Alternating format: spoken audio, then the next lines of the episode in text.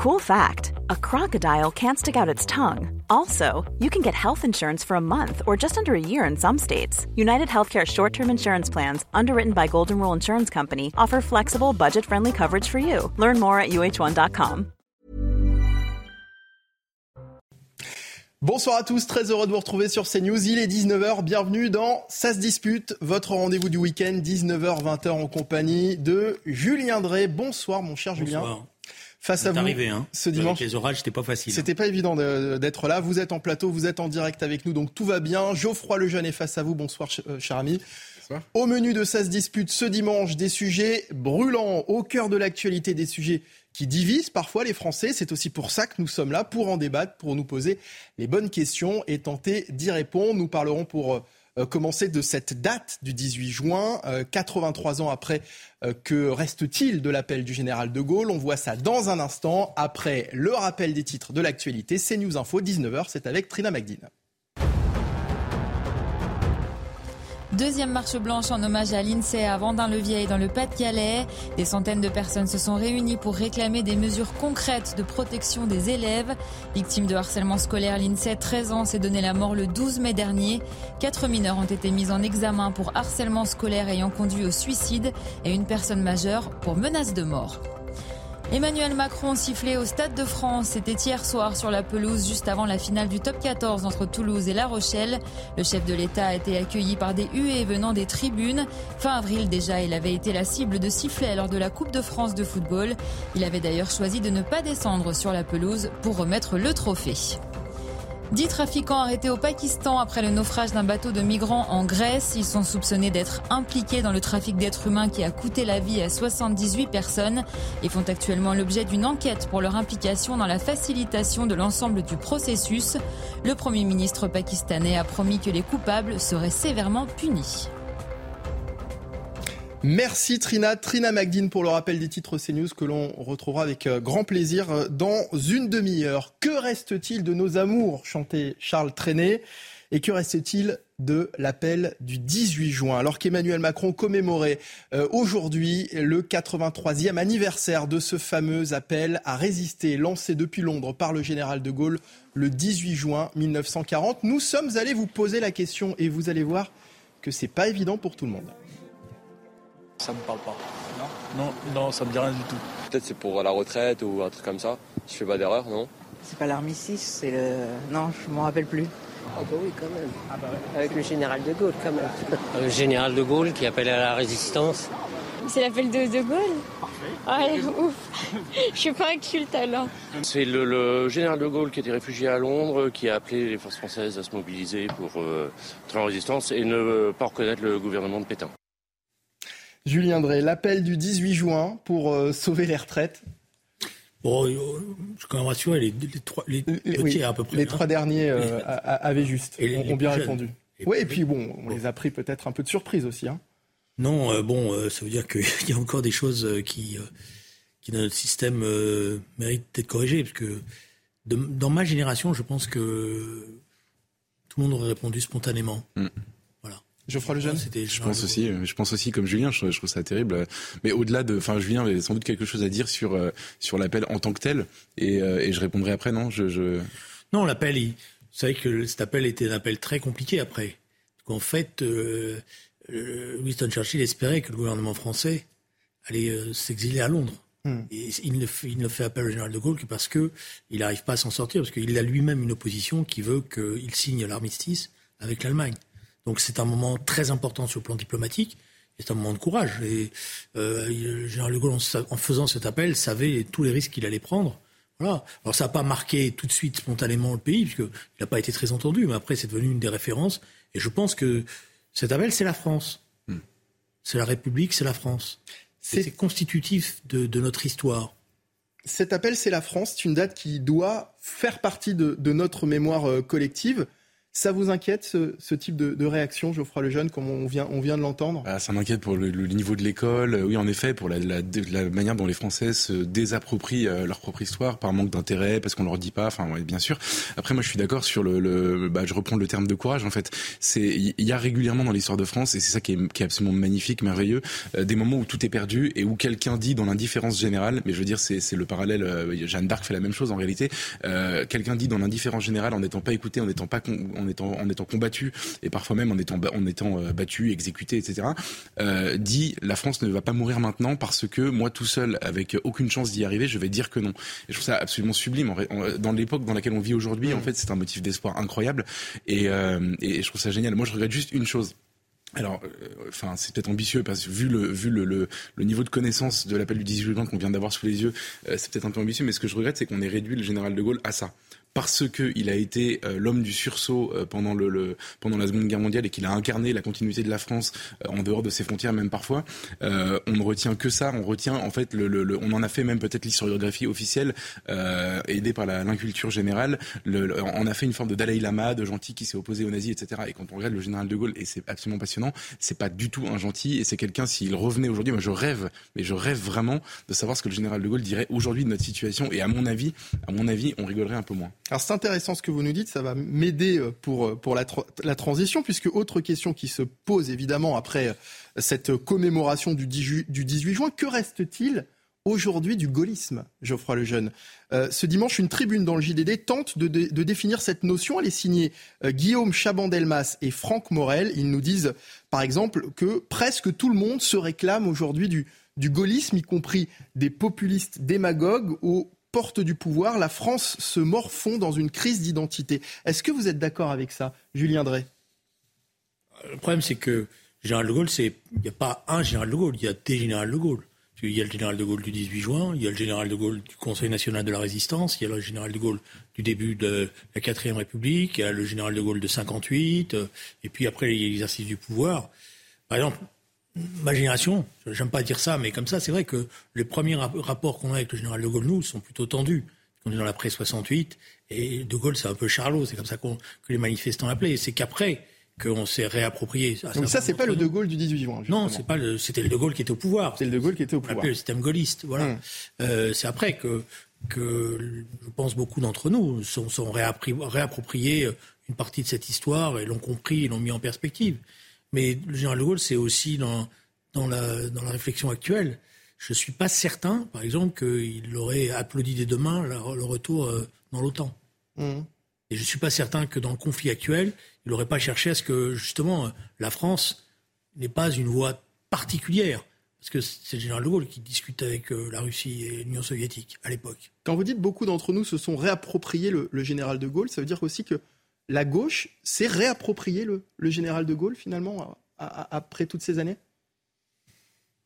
Il y a une partie de la gauche qui était avec le général de Gaulle. Je, rappelle que quand il arrive au pouvoir en 58, il y a une partie de la SFIO qui est avec lui dans son gouvernement, hein, le Guy Mollet. Et, après la guerre, il y a voilà. Après, il y a eu des, il y a eu des, des, des, tensions. Euh, vous savez, je suis un enfant. Bon, j'aime pas parler de moi comme ça, mais moi, je suis un pied noir. Je suis un petit enfant pied noir. Donc le général de Gaulle de, la guerre d'Algérie n'est pas forcément euh, une référence hmm. dans mon éducation. Voilà, au regard de, des déclarations qu'il avait faites euh, en disant l'Algérie, euh, quand il vient à Alger et qu'il dit au pied noir, je vous ai compris, qui pied noir pensant qu'il a compris qu'il voulait l'Algérie française, et lui, il va tout faire pour préparer l'indépendance. Bon. Geoffroy Lejeune? Bah moi, j'ai rien à ajouter sur l'Algérie. Évidemment, j'ai la même lecture que je suis pas pied noir, hein, mais j'ai la même lecture que Julien parce que je crois qu'elle est historique, enfin, historiquement vraie. Sur le reste, par contre, moi je pense qu'on s'est fait voler le général de Gaulle. C'est-à-dire qu'aujourd'hui, ce qu'il a été, euh, et la manière dont on en parle est un mensonge en réalité. Je, je prends l'exemple de la tribune que vous avez citée dans le journal du dimanche qui raconte que euh, qu'aujourd'hui euh, des gens s'en réclament. Alors aujourd'hui c'est vrai que tout le monde s'en réclame et tout le monde s'en réclame souvent d'ailleurs à tort. Mm. Euh, et, et, et mais là ceux qui sont visés de accusés de récupération du, du général de Gaulle, du gaullisme, euh, ce sont les populismes, les populistes démagogues au port du pouvoir. Comprenez euh, le Rassemblement national. Enfin, y a, je vois pas d'autres populistes démagogues au port du pouvoir aujourd'hui. Donc c'est eux qui sont visés. Mais il faut dire à ces gens, les gens qui écrivent cette tribune, que si le général de Gaulle était là aujourd'hui, il serait qualifié, je, pèse mes mots, c'est pas du tout une provocation de ma part, de populiste, démagogue, d'extrême droite radicale, dictateur. Vraiment, c'est exactement ce qu'on dirait. D'ailleurs, on le traitait déjà de dictateur quand il est revenu, euh, et ça lui a donné l'occasion de ce bon mot. Euh, je vais pas commencer une carrière à, 76 ans, mais euh, on, le, qualifiait déjà à l'époque. Mais aujourd'hui, ce serait n'importe quoi. Julien dit, prenez l'exemple de l'OTAN. C'est pas qu'il aurait pas applaudi le retour dans l'OTAN. Il est sorti de l'OTAN à l'époque. J'imagine que ça aurait pas été pour y retourner euh, des années plus tard. Sur la question de la, la, gestion aujourd'hui, nous, on a une gestion un peu moralisante de, de, des relations internationales. Lui, à Yalta, il est avec Staline et il n'a pas d'état d'âme. Il n'a aucun état d'âme. Il essaye de pas se faire embarquer euh, et de pas servir. Enfin, il défend les intérêts de la France et à un moment donné, ça passe par le fait de serrer la main à un dictateur. Il a aucun état d'âme là-dessus. Maintenant, vous prenez l'exemple de projetez-vous une seconde. Moi, il y a quelques mois, j'ai travaillé sur une, une, fausse interview du général de Gaulle. J'ai relu énormément de choses qui ont été euh, soit écrites par lui, soit rapportées, des propos rapportés par ses biographes, etc. Euh, et j'ai mis bout à bout toutes ces citations pour euh, essayer d'en faire des, des, des, des, le faire répondre à des questions d'actualité. Mais ce qu'il dit aujourd'hui le conduirait, mmh. le conduirait au tribunal chaque, à chaque, pour chaque parole. Il n'est pas féministe il se moque de, de, de des, des, combats féministes en disant pourquoi pas faire un sous-secrétariat d'État au tricot euh, sur la question. Mais du... c'était pas forcément le meilleur, faut être honnête. Mais non, mais il le dit, euh, il le dit. Oui, mais c'est parce que c'est une génération. Oui, d'accord. Euh, sur la question de l'immigration, je vous refais pas les citations sur les, les, les, Arabes et les Français sont comme lui, les le vinaigre, vous pouvez mélanger, ils finissent toujours par se séparer. Euh, il est résolument, enfin, la, la, situation migratoire aujourd'hui appellerait chez lui des décisions ultra radicales. C'est-à-dire que lui, en fait, il vit l'histoire comme quelque chose de tragique. Il comprend que les, les transferts de population, c'est quelque chose de, de à, à, terme absolument dur à gérer, et donc ça, ça, aurait été la fin. Du reste, c'est ça qui explique la manière dont il, les mauvaises manières qu'il vous a faites en Algérie, enfin qu'il a, qu faites au pied noir en Algérie. C'est uniquement une question démographique. C'est sa seule hantise. Donc vous imaginez aujourd'hui, par ailleurs, le général de Gaulle est quelqu'un qui a un rapport euh, à l'exercice du pouvoir. Je parle pas des institutions, etc. Mais en fait, ça aurait pu être intéressant de voir comment il aurait géré euh, la réforme des retraites. Mais pour terminer sur la question, par exemple, des émeutes, etc., imaginez vous le lâchez avec les pleins pouvoirs au Stade de France euh, pendant la finale de Ligue des Champions de l'année dernière. Mais il y a des morts, croyez-moi, il y a des morts. Et il n'a pas d'état d'âme. Geoffroy Lejeune, vous avez cité... faire attention parce que Geoffroy dit d'un côté, euh, tout le monde se réapproprie le général de Gaulle et, et c'est pas bien. Et en même temps, lui, il se le réapproprie avec une lecture qui est euh, une lecture extensive. Non, moi, moi, ce sont c'est, les phrases qu'il a Oui, mais les phrases de l'époque euh, sorties de ce contexte-là, vous savez, le général de Gaulle, celui qui prend les hélicoptères, qui va en Allemagne et qui a deux doigts de, de, de proposer une intervention militaire, c'est Madame Massu d'ailleurs, c'est pas le général, qui lui dit non, non, mon mari va pas être apprenti euh, hmm. dictateur, vous allez retourner, et, et c'est Pompidou qui avait raison. Alors moi, je, voudrais, je, que, je, dis, je, voudrais revenir sur, voudrais revenir sur ce que vous avez dit, Geoffroy Lejeune, quand vous avez euh, euh, cité effectivement le, le, la tribune du, du, JDD et vous avez cité le, le, Rassemblement national. Le Rassemblement national est-il un parti gaulliste aujourd'hui, selon vous? En tout cas, il revendique le gaullisme. Mais, mais d'ailleurs, il, enfin, il a raison. Dire, le, Rassemblement national est un, un parti historiquement anti-gaulliste, notamment parce qu'il se crée au moment de la guerre d'Algérie et qu'il est finalement sur les positions Algérie française, etc. Donc l'histoire de ce parti, c'est l'anti-gaullisme.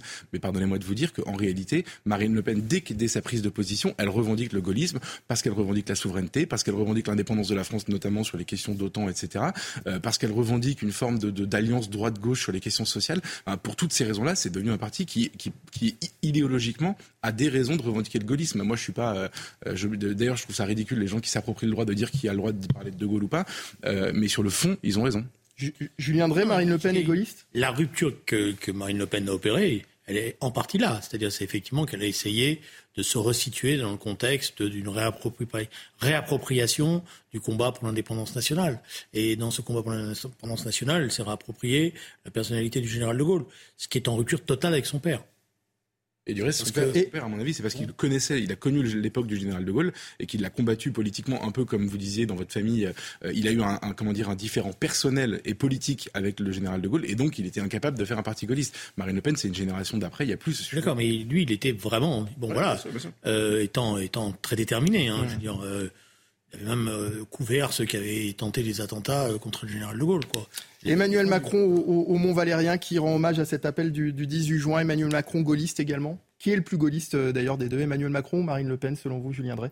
Non, non, c'est pas à moi de, juger. Moi, j'aime pas les gens qui essayent de, de se, de, voilà. Emmanuel Macron, il est dans le rôle du chef de l'État. Le chef de l'État, c'est normal qu'il rende hommage à la personnalité du général de Gaulle, à l'héritage du général de Gaulle et à, ce qu'il représente et qu'il le fasse euh, avec, euh, je dirais, toute l'autorité et tous les tous les ordres de, la République, parce que ça doit être fait. À l'époque, je me rappelle que j'ai l'impression que ça a été abandonné. On lisait l'appel du 18 juin dans les classes. Mmh.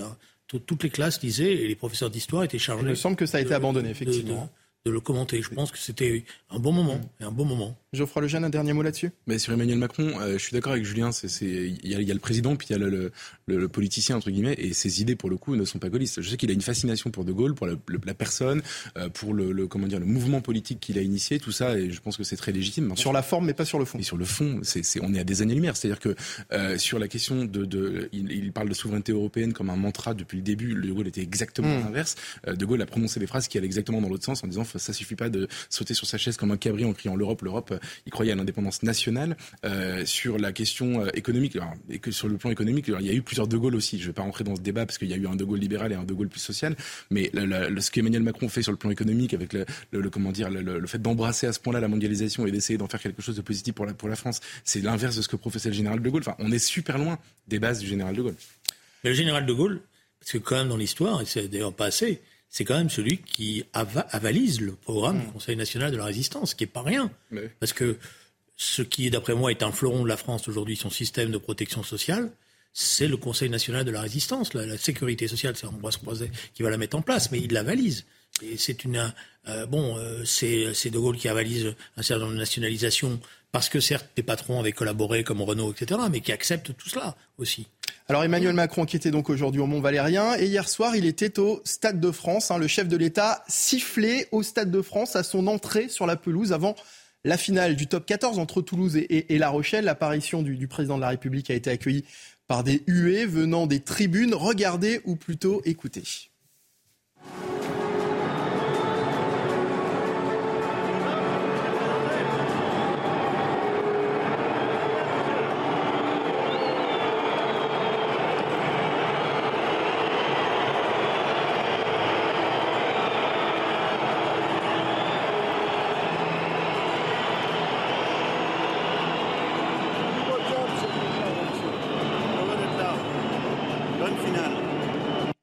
Emmanuel Macron, donc, lors de la finale du, top 14. Euh, fin avril, il avait déjà essuyé euh, euh, quelques sifflets. Souvenez-vous, on en avait parlé sur ce plateau lors de la finale de la Coupe de France de football. Mais, mais il n'était pas descendu sur la pelouse pour remettre le trophée. On peut imaginer que le chef de l'État a fait une tentative ce soir, qui pensait que les choses s'étaient apaisées. Geoffroy Lejeune, visiblement, c'est pas le cas Peut-être, c'est impressionnant en tout cas, honnêtement. Je sais que ça n'est que le Stade de France et que ça, ne veut pas, c'est forcément un sondage grandeur nature, mais quand même c'est une image impressionnante. Euh, moi, je pense que s'il y a une expression que j'aime bien de Xavier Bertrand qui dit que, que parce qu'il est maintenant président de la région euh, Hauts-de-France et il est plus député, il est plus à l'Assemblée nationale, il est plus parisien et euh, il dit toujours qu'il adore son métier d'élu local parce qu'il est, son expression, c'est à portée de baffe des gens, qu'il fait des marchés et en fait il est à portée de baffe, donc il se, fait engueuler. C'est lui qui raconte ça. il se fait engueuler par les gens directement, etc. Et ça lui permet de garder en fait une prise avec les mécontents les, les, colères, etc. Et je pense que tout le problème d'Emmanuel Macron, c'est qu'il n'est pas à portée de baffe. Alors, on lui demande pas de faire les marchés, c'est pas son, c'est pas, c'est pas sa fonction. En revanche, je pense que sur le plan institutionnel, il s'est dérobé à la colère des gens. Il y, a, notamment dans cette histoire de réforme des retraites, où en fait, on voit que le Parlement ne vote pas, il n'y a pas de référendum, il n'y a pas de, il y a pas de, contre-pouvoir, il n'y a pas de moment où peut s'exprimer la colère. Et quand on vote, on vote sur d'autres sujets. La présidentielle a été un peu détournée de son objet initial et euh, plus personne n'organise de référendum. Et en fait, à la fin, la colère ne peut pas s'exprimer sauf quand vous vous retrouvez à portée de baffe. Alors là, il n'est pas à portée de baffe, il est à portée de mm. sifflement, mais le, il lui arrive d'être à portée de baffe. D'ailleurs, il a déjà pris une baffe. Euh, il lui arrive d'être, que sa sécurité soit menacée. Euh, je pense... Ça veut dire qu'il ne peut plus gouverner comme ça. C'est pas, si vous voulez, je pense que le sujet, c'est vraiment, euh, faut, faut, que, faut que la colère s'exprime quelque part. Il y a une colère, c'est inhérent à la nature humaine, c'est inhérent à la, à la nature d'une société, et les institutions, elles sont là pour la canaliser, la transformer, et puis éventuellement donner des débouchés à tout ça. Et je pense que le, le drame qu'on vit depuis plusieurs années, ça, ça date d'avant Emmanuel Macron, c'est qu'en fait, il y en a plus de débouchés. Donc les, les, les, réseaux sociaux deviennent un lieu de haine absolue. Donc les rapports sociaux parfois sont mu, sont mu dirigés par la haine, euh, et la violence est partout. Elle s'installe de plus en plus. Et, et en l'occurrence, là, on parle d'une violence politique, en tout cas d'un affrontement politique. Je pense que c'est ça le problème et que c'est la ça n'est que la conséquence de ça. Julien Drey, qu'on le veuille ou non, c'est une claque pour un président de la République, cette euh, longue marche au milieu des, des huées ouais, C'est une claque et je, euh, je pense qu'il a peut-être son entourage a surestimé euh, le, moment. C'est-à-dire ils ont pensé, de leur point de vue, que, que les choses s'étaient apaisées. Que les choses s'étaient un peu apaisées. Puis c'était le public, c'était le public de, de, rugby, qui est plus généreux, qui est plus dans la fête. Donc il y aurait moins d'accrochage. Et d'ailleurs, je crois qu'il y a un, éditorialiste qui s'était empressé de, de tweeter euh, pour Emmanuel Macron, ni carton rouge, ni euh, casserole. Et visiblement, il n'a pas bien entendu euh, le bruit du stade. Voilà. Donc je pense qu'il. Mais en même temps, Emmanuel Macron, il faut faire attention, il adore ça. Dans... Il adore montrer qu'il est. Parce qu'il pense que c'est dans sa fonction de montrer qu'il affronte, qu'il se dérobe pas. Euh, donc c'est pas le dernier à avoir dit euh, j'y vais, euh, je serre la main. Euh, voilà, c'est pour ça que je suis pas convaincu que l'expression il n'est pas à portée de baffe soit la bonne parce que il aime ça lui. Il aime aller à la confrontation et même c'est souvent son entourage qui, le, qui le, le, retient, etc. Après, c'est autre chose sur le plan politique. Sur le plan politique, il est effectivement aujourd'hui pris dans la logique dans laquelle il est, c'est-à-dire il a voulu imposer de force en violant le système constitutionnel pour une partie, avec l'accord de la présidente de l'Assemblée nationale. C'est ça qui pose problème. Et voilà, il a, il a brutalisé les institutions de la République. Et c'est vrai, ce que, ce que, vous dites est vrai. Euh, ces dernières semaines, Emmanuel Macron, on l'a vu, omniprésent au contact des Français, malgré le, le contexte social, avec des, des, déplacements dans, dans tous les sens. Visiblement, ça n'a pas payé, Julien Drey? Ah, je, je, Le problème, c'est toujours la même chose, c'est qu'il part de loin, d'abord et que la colère, elle, est très très profonde. Et euh, c'est ça l'erreur, d'après moi, de, de, qu'il commet, c'est qu'il ne s'est pas rendu compte que ça arrivait. Là-dessus, je suis d'accord avec euh, Geoffroy. Ça arrive au bout. C'est pas c'est pas qu'une séquence retraite. Ça arrive au bout de beaucoup d'autres choses. C'est des choses qui s'accumulent. Il y a eu la colère des Gilets jaunes, on croyait qu'elle était passée, mais elle est restée là. Euh, la violence qui, qui, a été exercée à l'égard de cette colère, euh, qui a laissé aussi des traces physiques euh, auprès d'un certain nombre d'entre eux. Alors il y a eu ce, cette parenthèse qui a été le Covid et qui a été une parenthèse. Mais cette colère-là, elle vient de loin. Les retraites, là, et en ce sens-là, euh, le danger, c'est qu'effectivement, euh, personne n'est capable de savoir si à un moment donné ou à un autre, elle va pas prendre une autre nature. Les retraites, c'était la goutte d'eau, en fait, selon vous? C'est un élément supplémentaire. Pas, après, je suis pas capable de mesurer, mais c'est un élément supplémentaire qui s'est ajouté, un élément de ressentiment, mmh. et surtout la manière dont les choses se sont passées. Donc, je dirais, il y a le fond et il y a la forme. Il y a le fond, c'est le débat, etc. Et il y a la forme, qui a été quand même pour beaucoup de nos concitoyens extrêmement surprenante. C'est-à-dire un Parlement qui ne vote pas une réforme et qui euh, une présidente de l'Assemblée nationale qui utilise tous les ressorts possibles pour qu'on ne vote pas, c'est quand même une, une première. Geoffroy Lejeune?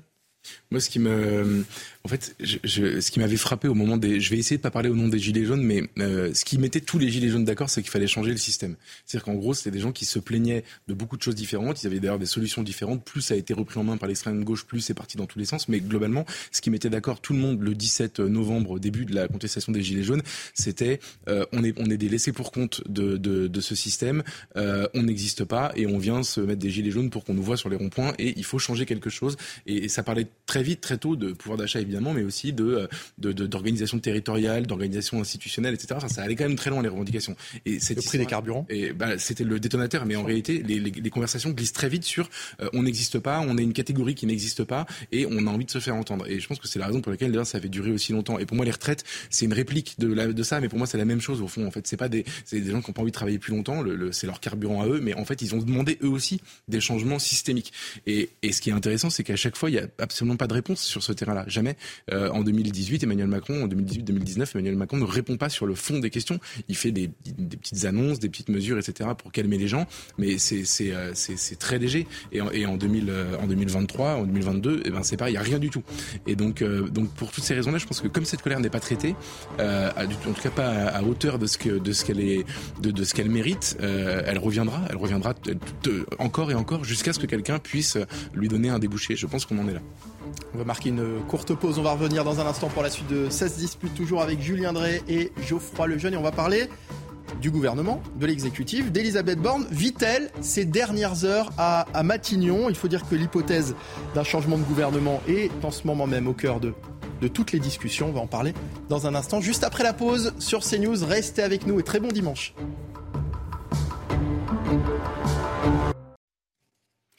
Ça se dispute votre rendez-vous du week-end sur CNews avec ce dimanche Julien Drey et Geoffroy Lejeune. Merci de nous rejoindre en direct. On va poursuivre nos discussions. Va-t-il y avoir remaniement? C'est la discussion hein, que tout le monde se pose en ce moment à la machine euh, à café. On est en train de téléphoner avec Geoffroy pour avoir des informations. Vous avez des informations? On essaye de regarder. Vous essayez? Bon, bah... Je peux vous annoncer que je refuserai tout, poste au gouvernement, mais Julien ne peut pas en dire autant, je crois. Si, si, si. tout. Ah, je note. Hein. vous êtes filmé, c'est enregistré. On va en parler bien sûr. Euh, j'ai pas de problème. Dans, un instant, on va parler donc euh, d'Elisabeth Borne et de ses ministres. Juste après le rappel des principaux titres de l'actualité de ce dimanche, c'est News Info. Il est 19h30 euh, et c'est avec Trina Magdine. 44 départements en vigilance orange ce dimanche. De violents orages se sont abattus sur une grande partie du nord et du sud-ouest de la France. À Motteville, en Seine-Maritime, une mini-tornade a fait d'importants dégâts.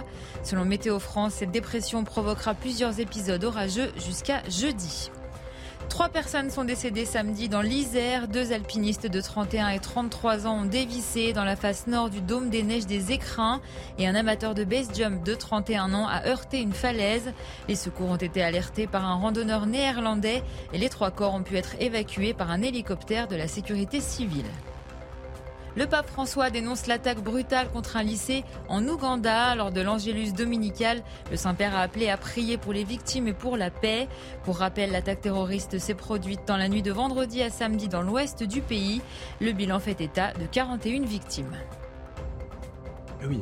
Merci Trina, Trina Magdine pour le rappel des titres euh, CNews. Elisabeth Borne vit-elle ces dernières heures à Matignon? Il faut dire que L'hypothèse d'un changement de gouvernement est au cœur en ce moment de toutes les discussions.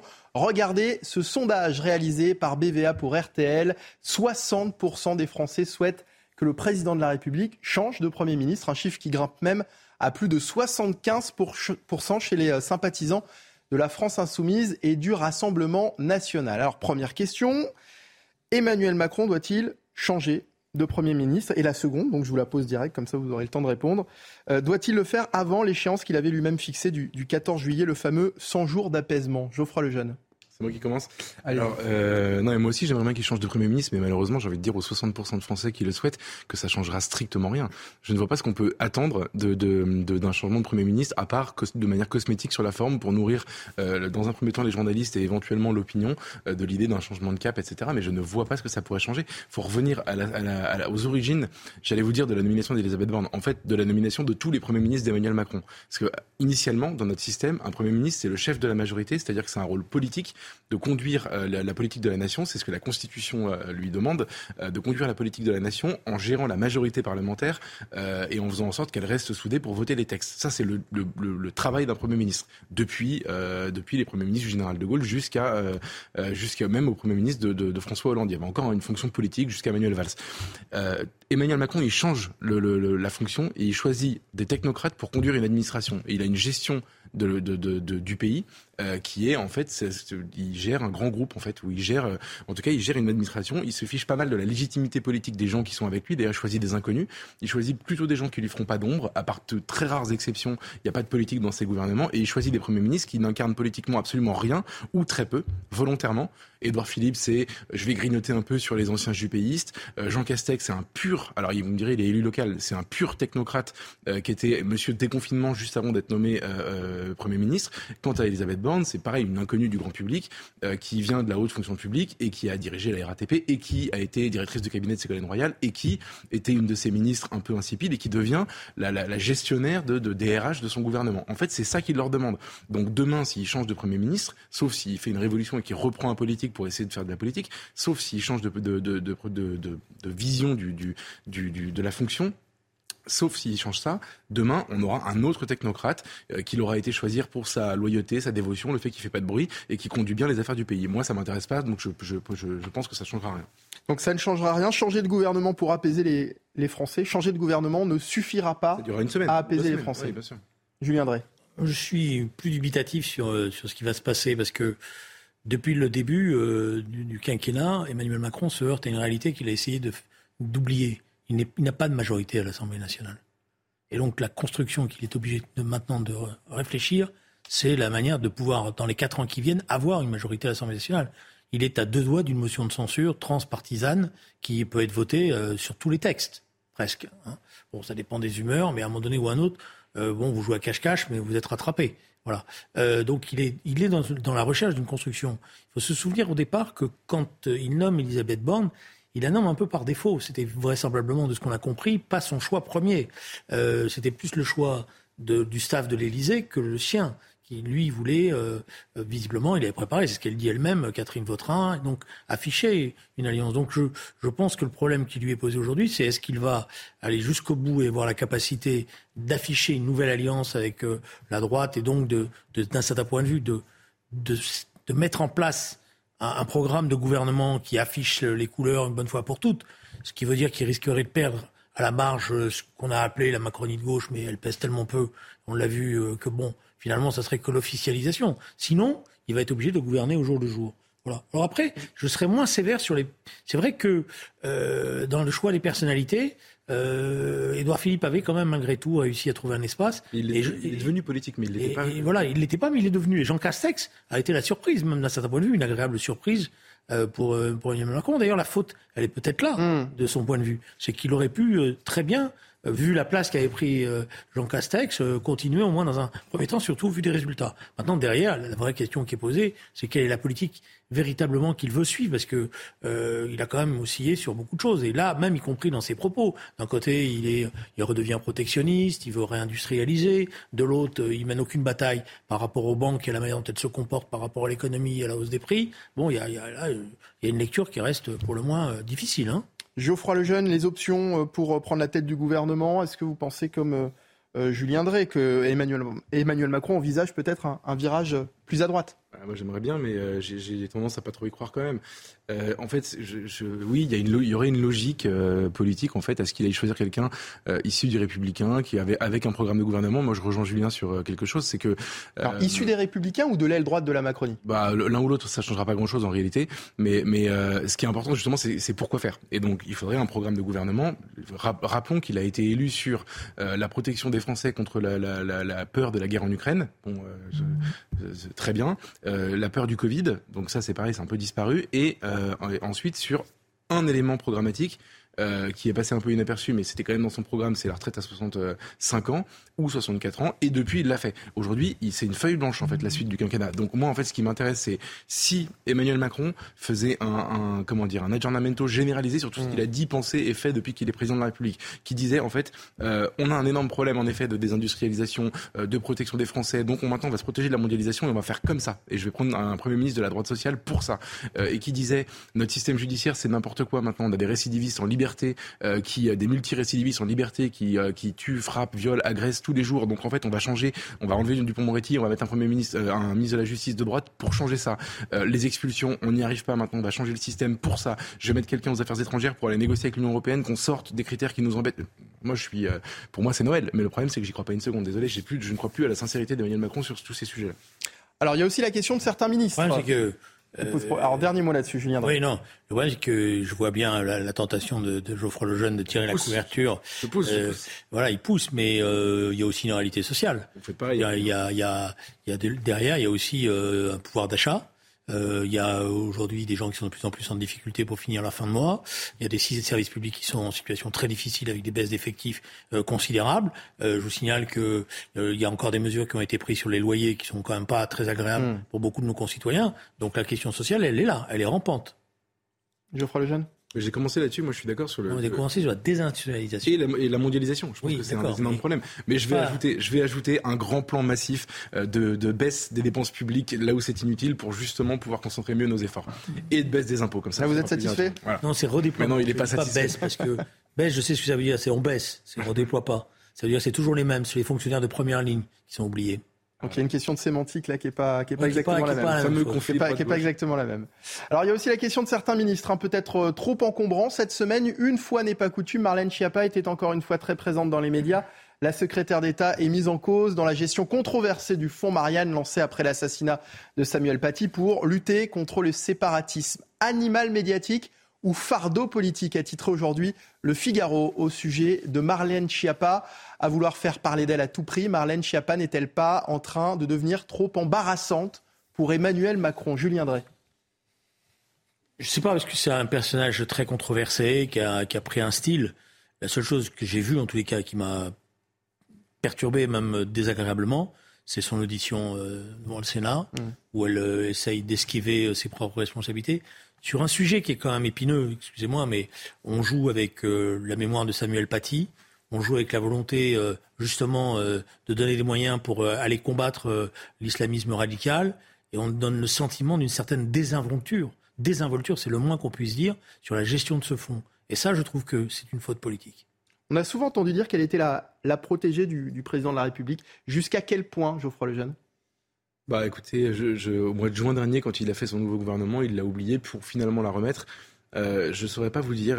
Je, je, je, sais qu'Emmanuel Macron l'aime plutôt bien pour des raisons que moi je peux comprendre. C'est qu'en fait, elle euh, il lui arrive d'être, d'être courageuse ou en tout cas audacieuse. Euh, il lui arrive d'être un peu surprenante. En fait, je vais vous dire la vérité. Euh, ce que je disais sur les ministres et les premiers ministres d'Emmanuel Macron tout à l'heure, je le pense vraiment. C'est-à-dire que ce sont des technos un peu désincarnés qui ne réussissent pas à imprimer. Et finalement, au milieu de tout ça, c'est une des rares à être vivante. Et c'est une grande qualité finalement. Et euh, animal politique, je suis pas sûr. Mais vivante, pourquoi vivante? Parce qu'elle est très présente euh, dans les médias, sur les réseaux sociaux, parce qu'elle, euh, parce que justement, elle cherche à faire le buzz? Oui, mais c'est, oui, oui, mais en fait, à la fin, ça la rend, ça la rend plutôt sympathique en réalité. moi, je suis à des années-lumière de ce qu'elle pense. Je, je, je, je, vraiment sur la plupart de ses combats, je suis assez peu d'accord, etc. Je suis... et, et, pourtant, en fait, je, je, elle me rappelle presque l'ancien monde, et en cela, je la trouve sympathique. C'est-à-dire qu'en fait, elle prend des positions, elle dit parfois des bêtises, elle assume la, la, la, la confrontation. C'est quelqu'un qui ose aller là où on n'est pas d'accord avec elle. Moi, nous, on a invité plusieurs fois à Valeurs Actuelles à faire des débats. Elle est venue à chaque fois dans le journal, sur scène, etc. Ça, finit par me la rendre sympathique, euh, même si je suis d'accord avec Julien. L'affaire du fonds Marianne, ça a l'air d'être une espèce de grande, gigantesque escroquerie, euh, qu'elle a fait énormément de bêtises, etc. Je, je suis pas sûr que ce soit un animal politique au sens propre du terme, mais en tout cas, à la fin, ça donne un peu de couleur à ce gouvernement. Et un fardeau politique, honnêtement, au point où on en est, au, au niveau, aux courbes de popularité de ce gouvernement, et euh, vu ce que les Français, en fait, la vérité, les Français se fichent complètement de la politique. Ils connaissent pas les ministres, etc. Est-ce que c'est si grave que ça de se, se trimballer Marlène Schiappa dans le gouvernement Je suis pas certain. Julien Drey, est-ce que les, autres ministres doivent prendre exemple sur Marlène Schiappa pour euh, exister? Moi, je pense que là, elle est. Autant, je suis d'accord, elle avait un côté fraîcheur, euh, j'assume, euh, je suis, je transgresse, j'ai le courage parfois, de, compris de dire des choses qui sont pas acceptées, bon, d'être pas politiquement correct. Bon, tout ça est, a existé certainement. Elle lui a donné même de la fraîcheur et, et on était prêt à accepter un certain nombre de choses. Mais euh, sur l'affaire du fond Samuel Paty, euh, je pense qu'elle va avoir énormément de mal à se dégager de, cela. Et son audition est inquiétante de ce point de vue-là. Un an après l'élection de 89 députés du Rassemblement national, la stratégie de Marine Le Pen va-t-elle finir par payer? C'est la question posée aujourd'hui dans le JDD, selon une enquête IFOP fiduciale pour le JDD et Sud Radio. 42% des Français ont déjà voté pour le parti de Marine Le Pen. Les détails de ce sondage avec Sarah Fenzari. Un an après l'installation de 89 députés du Rassemblement national au Palais Bourbon, le parti a du mal à se départir d'une image qui lui colle à la peau. Selon une étude IFOP fiduciale pour le journal du dimanche, 70% des Français qualifient le parti d'extrême droite, 59% de raciste. Pourtant, pour 28% des personnes interrogées, le parti inquiète moins que la France insoumise, portée par Jean-Luc Mélenchon. Sans doute cela est-il dû à sa chef de file qui d'année en année a su lisser son image et a pu s'attirer la sympathie des électeurs. 31% des sondés sont convaincus qu'elle appliquera son programme une fois arrivée au pouvoir. 26% la qualifient de sincère et 24% d'honnête. En revanche, le RN reste un parti de rejet plus qu'un parti d'adhésion. 61% de ceux qui ont un jour voté pour l'un de ses candidats l'ont fait en dépit du reste. Une des pièces maîtresses de la stratégie du RN rassemblée sur ces thématiques historiques. 86% des électeurs, par exemple, sont d'accord avec l'affirmation La France est un pays de culture chrétienne. Ils sont rejoints par 82% de l'ensemble des Français. Le parti continue de diviser sur certaines positions plus clivantes, comme le rétablissement de la peine de mort. 69% des électeurs sont pour, contre 50% des Français. À quatre ans d'une nouvelle présidentielle, le Rassemblement national est plus ancré, plus crédible, mais toujours en quête d'incarnation. Julien Drey, le Rassemblement national, un parti plus crédible qui inquiète de moins en moins les, Français. La stratégie de Marine Le Pen finit-elle par, euh, par payer? Non, j'étais étonné parce que tout le monde a fait la une sur 42% des Français, mais c'est le score qu'elle a fait au moment de la présidentielle, donc c'est pas étonnant. Hmm. C'est le même chiffre. Je veux dire, euh, c'était bon, bizarre de, s'étonner de Mais il n'y a pas de surprise. non, là-dessus, non. Après, ce qu'on voit, oui. Euh, moi, vous savez, dans ce sondage, la question qui m'intéresse le plus, c'est de voir qu'elle fait aujourd'hui moins peur que la France insoumise. Et si j'étais la France insoumise, je me poserais des questions. Geoffroy Lejeune Et Moi aussi, j'ai une question qui m'intéresse. J'ai évidemment euh, bugué de la même manière quand j'ai vu que c'était une info qu'elle avait fait 42% euh, il y a un an. Maintenant, euh, pour moi, la question, c'est quand vous regardez en fait, la mission historique de Marine Le Pen, c'est de porter un contre-modèle à celui qui est porté par, en gros, les élites mondialisées depuis une trentaine d'années, qui sont aujourd'hui incarnées par Emmanuel Macron. elle le fait plutôt bien puisqu'elle fait 42% au second tour, mais elle le fait pas jusqu'à gagner pour l'instant. Donc le sujet c'est ça. Et moi, ce qui, ma question c'est pourquoi sur des, des thématiques, sur la plupart des thématiques qu'elle porte, elle est aussi majoritaire, mais qu'à la fin elle est rejetée euh, de manière assez euh, massive, enfin 61% des gens qui, qui sont dans le rejet. C'est vraiment l'équation du Rassemblement national époque Marine Le Pen, c'est elle est majoritaire dans l'opinion et elle est minoritaire politiquement, et des gens qui sont minoritaires dans l'opinion sont élus face à elle parce que hmm. c'est elle. C'est ça le sujet, et pour l'instant elle n'est pas sortie. Parce qu'elle a un problème majeur, qu'elle n'a pas de programme. C'est ça son problème. C'est la, la, la, réponse à la question. On a voté pour elle par rejet pour les autres. elle, a, elle, a, des thématiques, mais elle n'incarne pas un programme ou un projet qui permettrait de dire bon, on sait où, on, sait que elle, elle répond à des, des, angoisses. En tous les cas, elle les exprime, elle les exprime fortement. Mais pour l'instant, euh, notamment par exemple prenant la question européenne, euh, bien folle celui qui est capable de m'expliquer quelle est la position exacte de Marine Le Pen maintenant. Geoffroy Lejeune Non, mais c'est parce que ça change. Il faut suivre, il faut se tenir Alors, au courant. Oui, ça, a changé la semaine dernière. Non, mais je suis d'accord. Ça change tellement que. Julien Drey a mis le doigt dessus euh, tout à l'heure. Hein. Qui est le plus à craindre, le RN ou la France insoumise? C'est la question que se posent les Français euh, euh, aujourd'hui. Geoffroy Lejeune euh, honnêtement, bah, pour moi, le, la France insoumise est infiniment plus inquiétante. Je veux dire, en fait, on est dans un truc d'après la France. Enfin, si vous voulez, ils ont intégré l'idée que la France. Euh, moi, j'ai peur qu'elle disparaisse. Eux, ils ont envie qu'elle disparaisse et ils accélèrent le processus. Et donc, euh, leur, la manière, bon, enfin, le sujet des, des, de la, la, dernière prise de position de Mélenchon sur les abayas est la preuve ultime de ça. on va en parler justement dans, dans, dans, un instant, dans quelques secondes même. Julien Drey, pour terminer là-dessus. Non, moi, je pense que c'est inquiétant parce que la vocation d'une force politique, c'est de, de rassurer, de rassembler pour porter un projet et pour exercer le pouvoir. Sinon, euh, c'est pour faire du témoignage euh, et donc, euh, et donc s'enfermer dans la radicalité. Alors c'est vrai que ce qui s'est passé aujourd'hui, qui pour moi est révoltant, je cherche le terme, mais révoltant, c'est-à-dire banaliser le port de la baya en expliquant que c'est un vêtement comme les autres. Alors justement, justement, la baya n'est pas un problème, c'est effectivement là-dessus qu'on va terminer. Les mots de Jean-Luc Mélenchon euh, invité de nos confrères de, BFM, le leader de la France insoumise était interrogé sur le phénomène des, abayas dont le sujet suscite de vives réactions dans le pays. L'abaya n'est pas un problème. Le problème de l'école, c'est le nombre de profs qui manquent, l'insuffisance de l'accueil, l'impossibilité de discuter. Les mœurs se changent.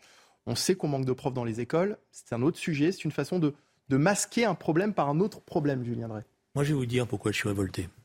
Parce qu'en écoutant cette déclaration, j'ai pensé au professeur qui demain matin va être devant sa classe et qui depuis des semaines et des semaines se bat courageusement, souvent pas totalement soutenu par son administration, contre le port de signes religieux à l'école.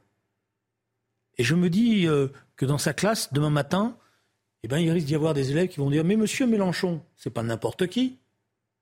Il a failli être président de la République et Premier ministre. Il a dit que notre vêtement n'était pas religieux et qu'il fallait nous laisser tranquilles. Quelle est la. Vous rendez compte pour le professeur l'abandon que ça représente l'abandon, et j'emploie cette expression délibérément, pour quelqu'un qui a été ministre de la République, ministre de la formation professionnelle. Mmh.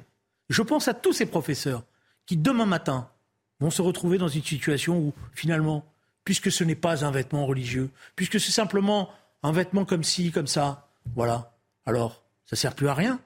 Et ce personnage-là, et vous voyez, je suis très dur ce soir avec lui, se prétend avoir été un grand républicain, un grand républicain, de dire cela, qui est un mensonge. C'est un mensonge. Mon père était révolté quand il m'a vu arriver avec les cheveux sur les épaules et des chemises à fleurs. Ah. Jean-Luc Mélenchon compare euh, aussi la baya avec une chemise à fleurs, Geoffroy Lejeune. En fait, il nous prend pour des idiots. Pour Julien l'a très bien connu. Moi, je le connais moins, mais j'ai déjà eu ces discussions-là avec lui. Euh, il m'avait dit une fois, euh, à propos de l'islam, de l'islamisme, de la progression dans les quartiers, etc. Il m'avait dit "Vous inquiétez pas, tout ça va se finir dans le camembert et dans le pinard." Il y a une forme. Il a décidé d'avoir une forme de candeur euh, aveugle parce que politiquement s'attaquer au problème euh, pour lui c'est beaucoup trop compliqué et que de toute façon il pense que son avenir politique il est, il est assuré par ces gens-là. Je m'explique en deux mots et c'est, Julien sera pas d'accord et malheureusement on n'aura pas le temps d'en débattre ensuite mais on le fera la prochaine la prochaine on fois. Laisse 30 secondes quand même Julien à, Julien pour répondre. Je suis d'accord mais c'est un débat qui pourrait durer une heure. euh, je, moi je pense que le drame de Mélenchon c'est qu'il a intégré l'idée ce que je disais tout à l'heure sur le général de Gaulle qu'il y a une bascule démographique que l'immigration massive a changé le visage de ce pays qu'il y a des conséquences qui sont notamment euh, l'explosion des revendications communautaires, etc.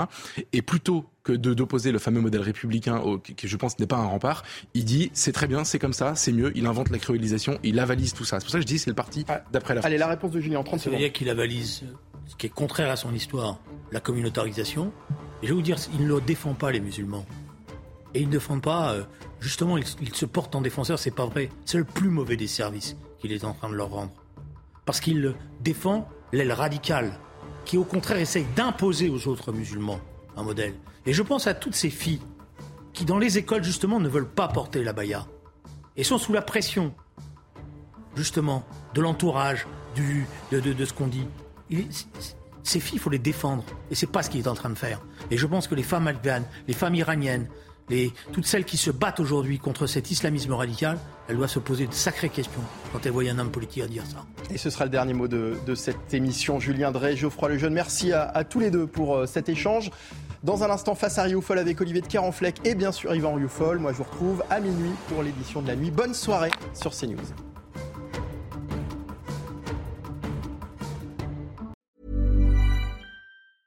Hey, it's Danny Pellegrino from Everything Iconic. Ready to upgrade your style game without blowing your budget? Check out Quince. They've got all the good stuff shirts and polos, activewear, and fine leather goods, all at 50 to 80% less than other high end brands. And the best part? They're all about safe, ethical, and responsible manufacturing. Get that luxury vibe without the luxury price tag. Hit up quince.com slash upgrade for free shipping and 365 day returns on your next order. That's quince.com slash upgrade.